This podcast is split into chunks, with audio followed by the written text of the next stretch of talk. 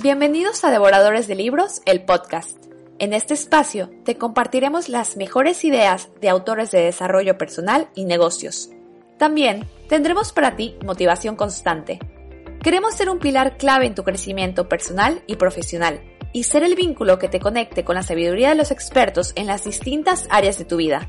Así que comencemos a devorar conocimiento devoradores. El día de hoy les traemos el resumen del libro Mini hábitos del autor Stephen Guys. En este libro hablan de una forma muy práctica e inteligente de incluir nuevos comportamientos en tu vida.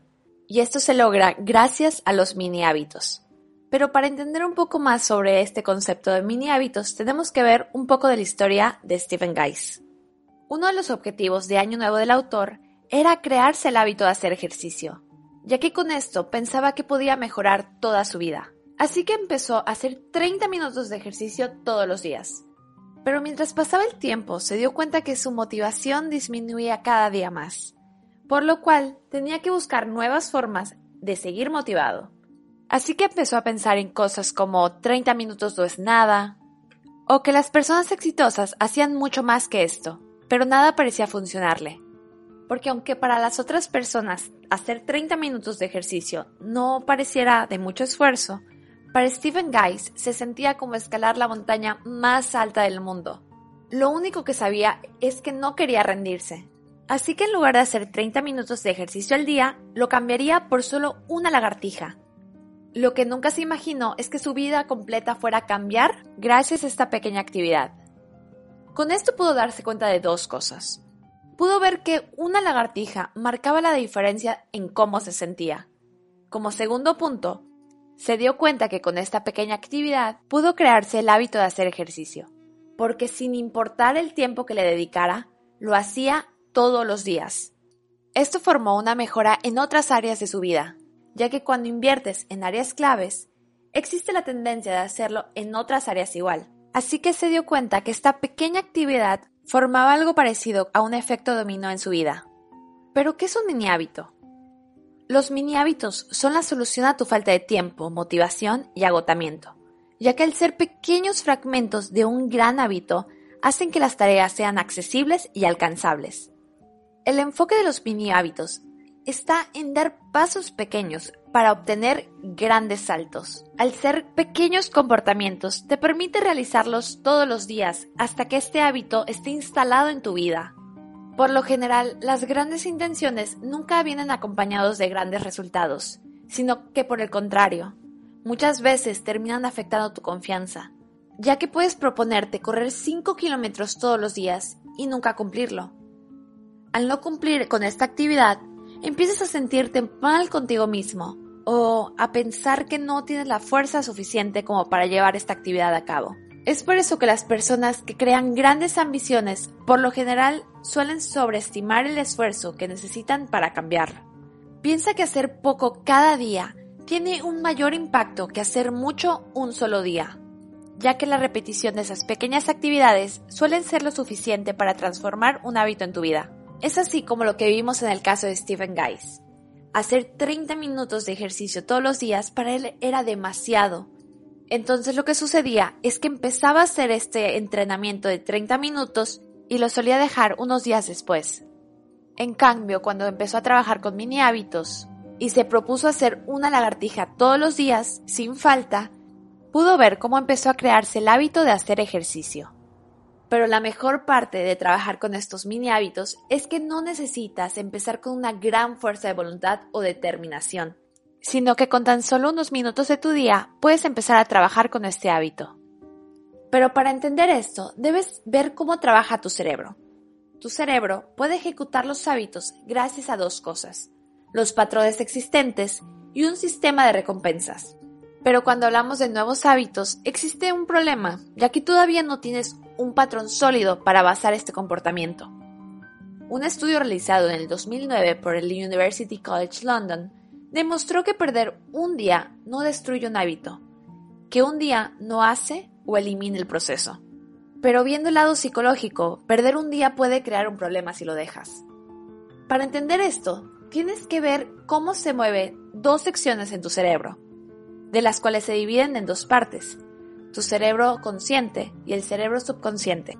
La repetición es el lenguaje de tu cerebro subconsciente. Así que la meta detrás de crear hábitos es enfocarte en las repeticiones. Piensa que a tu cerebro le encanta la eficacia, por lo cual siempre está creando nuevos hábitos. Esta actividad le permite reducir el peso de la toma de decisiones entre todas las posibilidades que tiene enfrente, para decidir por lo mismo cada vez que se presenta una oportunidad. Tu vida está llena de hábitos. Toma por ejemplo cómo es cuando te subes a un coche, que automáticamente sabes qué hacer o qué mover para que el coche se mueva. Lo mismo pasa cuando te lavas los dientes, ya que no piensas en qué acciones llevar a cabo o a considerar si está bien o no hacerlo, sino que solo haces la acción sin pensar tanto en ello. De esta forma, cuando se presentan estas señales en tu día, tu cerebro ya sabe lo que tiene que hacer o cómo comportarse. Así que una vez que puedas desarrollar hábitos saludables en tu vida, verás que todo se vuelve más sencillo, porque dejan de ser una decisión de si es correcto o no hacerlo y se convierten en parte de tu rutina. Pero para entender cómo funcionan estas repeticiones, tienes que contemplar a dos jugadores dentro de tu cerebro. El primero es el repetidor estúpido. Una parte del cerebro de todos los humanos es estúpido, pero estúpido en el sentido que no considera la diabetes, mientras que te comes la quinta rebanada de pastel. Lo malo de esta parte es que es la fuerte, que es la que muchas veces se sale con la suya. A esta parte se le conoce como los ganglios basales. El segundo jugador es el gerente inteligente. A comparación de los ganglios basales, existe una parte de tu cerebro que es en verdad inteligente, porque entiende las consecuencias y los beneficios a largo plazo de las acciones. Es por eso que la forma de crear hábitos positivos en tu vida es enseñarle al resto de tu cerebro a trabajar con base a lo que quiere la corteza prefrontal.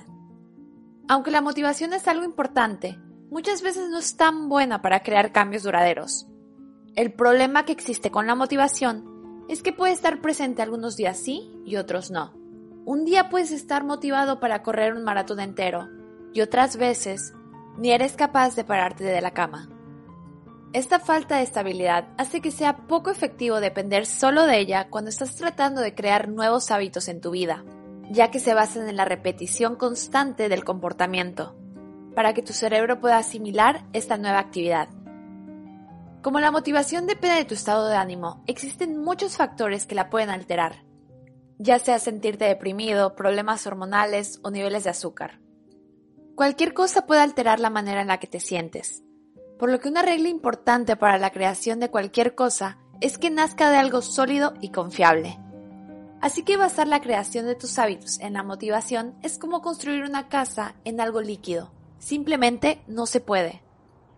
Cuando te encuentras con días en donde tu motivación está hasta el tope, se vuelve sencillo hacer las cosas, por lo que no requieres mucha fuerza de voluntad.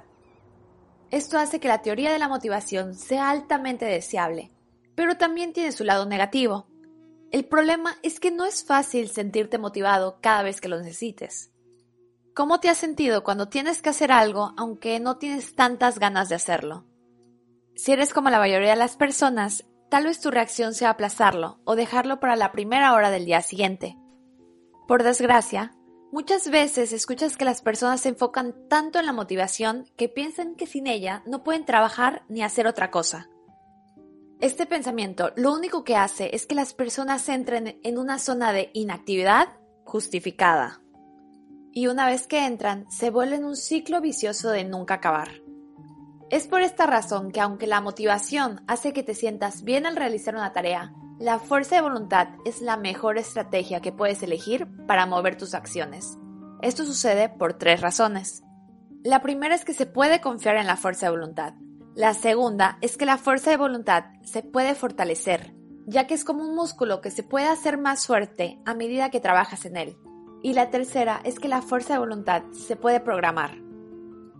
Pero aunque la fuerza de voluntad hace que las cosas se hagan aunque no tengas la motivación para hacerlo, sigue existiendo un gran problema, el cual es que es un recurso limitado, por lo que se puede agotar.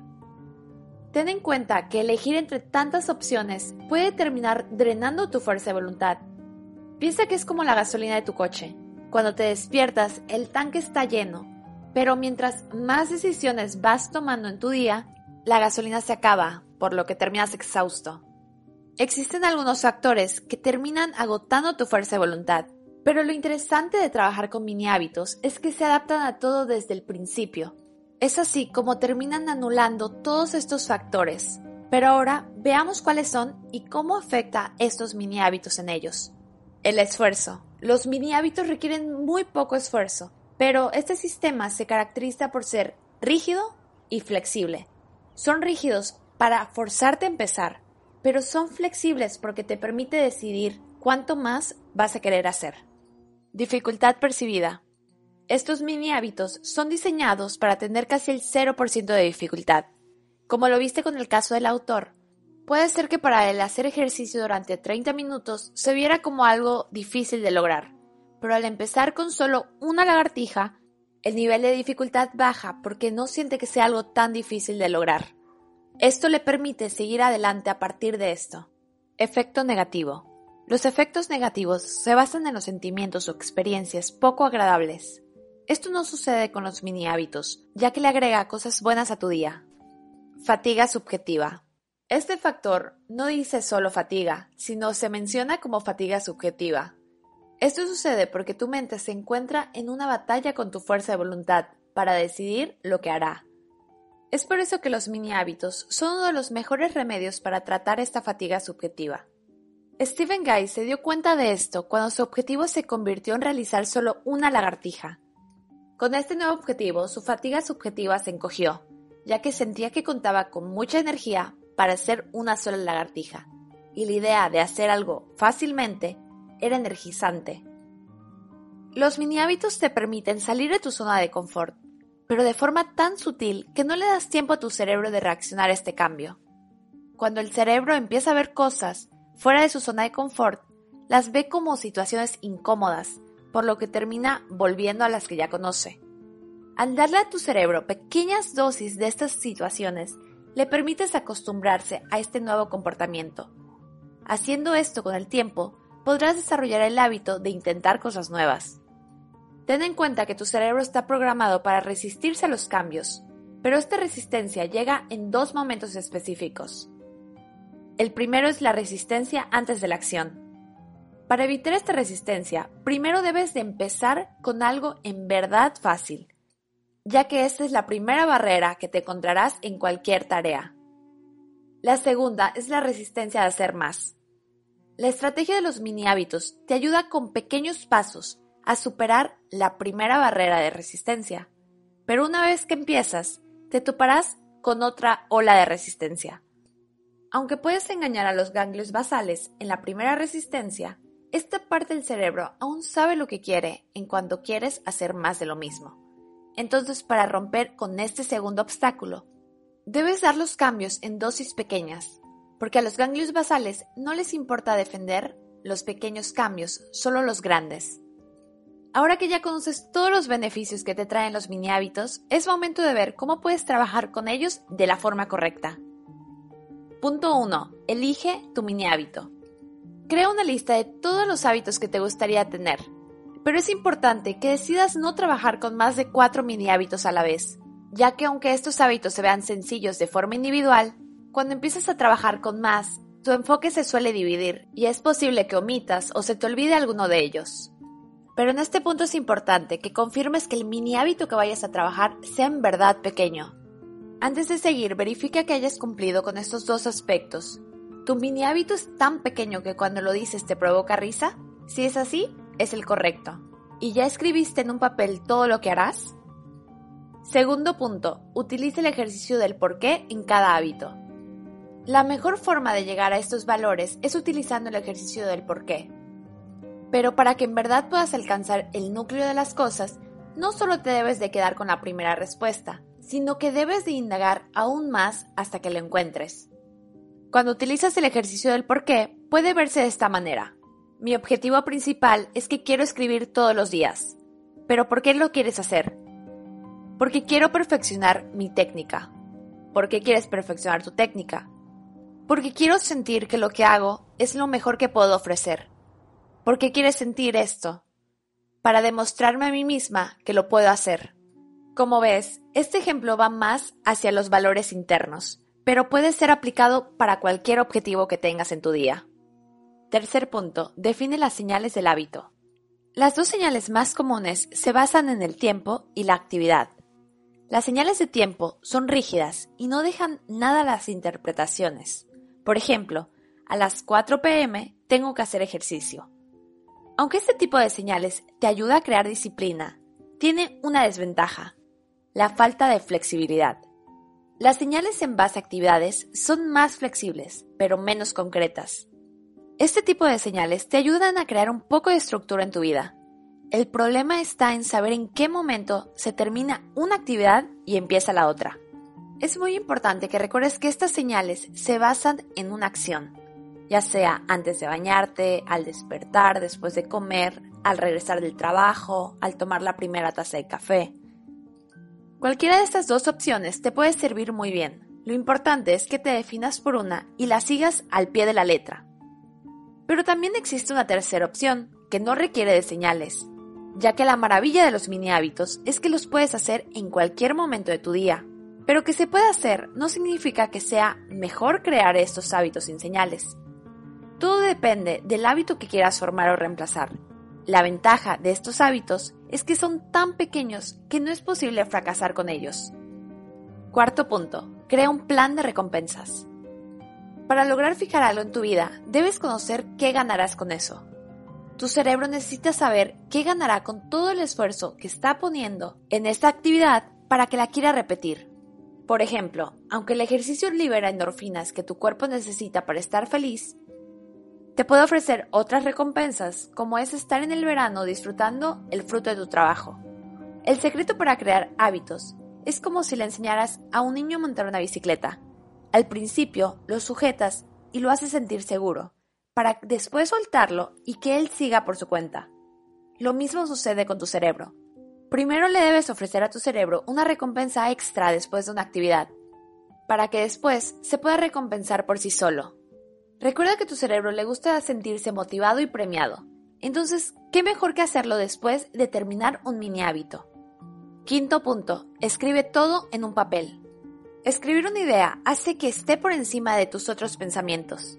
Pero no solo eso, sino que tener los avances de lo que has logrado se vuelve como una fuente de motivación cada vez que lo necesites, ya que recordarás dónde empezaste y dónde te encuentras actualmente. Alguna de las herramientas que puedes utilizar es un calendario, ya que te ayudará a tener presente tu mini hábito todos los días. La segunda herramienta es un seguimiento digital, si sientes que un calendario no va contigo porque vives en la era digital, los teléfonos suelen ser la mejor alternativa en estos casos, ya que son prácticos y están presentes durante tu día. Sexto paso, piensa en pequeño. Pero ¿por qué empezar con lo pequeño cuando puedes empezar con lo grande? Ve cómo son las personas que van con frecuencia a los gimnasios. Si eres nuevo, verás que requieres poner mucha fuerza de voluntad para levantarte, llegar y hacer una gran rutina. Pero esto no pasa con las personas que llevan un tiempo dentro de este círculo. ¿Por qué? Porque para estas personas el ejercicio ha pasado a ser la primera preferencia del cerebro. Pero en el caso de alguien que trata de adaptar un nuevo hábito, esta actividad puede requerir mucho esfuerzo de su parte. Así que durante tu viaje para crear hábitos, debes de hacer tres cosas. 1. Fortalecer tu fuerza de voluntad. 2 hacer un progreso en el presente. Y tres, no cansar a tu fuerza de voluntad. Si no contemplas estos tres puntos, puedes llegar a tener problemas. Por esta razón, los pasos pequeños son buenos porque se ajustan a estas tres cosas. Séptimo punto, cumple tu calendario y deja a un lado las grandes expectativas. Aunque las expectativas pueden ser engañosas, son las que te permiten subir la barda para tus éxitos. Esto no quiere decir que las creencias mejoran tus habilidades para hacer las cosas, pero sí que aumentan tu disposición para querer intentarlo. Aunque estés trabajando con metas pequeñas, inconscientemente tu cerebro crea una nueva expectativa de lo que estás haciendo. Por eso es importante recordarle a tu cerebro que son metas pequeñas cada día. Al recordar esto, quitas los sentimientos de culpa y de fracaso que se pudieran crear para seguir con tus mini hábitos. De esta manera estarás trabajando con una poderosa herramienta, la consistencia, que es lo que permite que los comportamientos se conviertan en hábitos. Octavo paso. Esté atento a la señal del hábito, pero ten cuidado. Este punto habla de la paciencia, ya que aunque la estrategia de los mini hábitos funciona, hay que darle tiempo y seguir persistiendo para que las cosas sucedan. Estas son cinco señales de que un comportamiento se está volviendo un hábito. Señal número uno. No existe resistencia. Se siente más fácil hacer esta actividad que no hacerlo. Punto número 2. Estás tan comprometido que ya ni tienes que pensar antes de hacer una actividad. Punto número 3. Ya no estarás preocupado sobre la actividad. Cuando estás en los primeros días, te preocupas por fallar un día o de no completar las actividades. Cuando una actividad se vuelve un hábito, sabes que lo harás, salvo que haya alguna emergencia. Punto número 4. Normalización. Aunque los hábitos no son emocionales, cuando estás en los primeros días estás emocionado de hacerlo. Cuando se vuelve un hábito, este tipo de actividades ya te parece algo normal. Punto número 5. Son aburridos. Los mejores hábitos no son emocionantes, solo son buenos para ti. Pero durante este viaje siempre tienes que recordar 8 reglas claves para tratar con estos mini hábitos. Punto número 1. Nunca engañes. Punto número 2. Sé feliz con tu proceso. Punto número 3. Prémiate. Más aún después de un mini hábito. Punto número 4. Sé firme. Punto número 5. Si sientes una fuerte resistencia, retrocede y ve por lo pequeño. Punto número 6. Recuerda lo fácil que es este proceso. Punto número 7. Nunca pienses que un paso es demasiado pequeño. Punto número 8. Enfoca tu energía extra y ambición en las repeticiones. Este ha sido nuestro resumen del libro Mini Hábitos del autor Stephen Guys. No se olviden suscribirse a la página y dejarnos en los comentarios qué libro quieren que hablemos en la siguiente ocasión. Esto ha sido todo, devoradores. Que sigan devorando libros.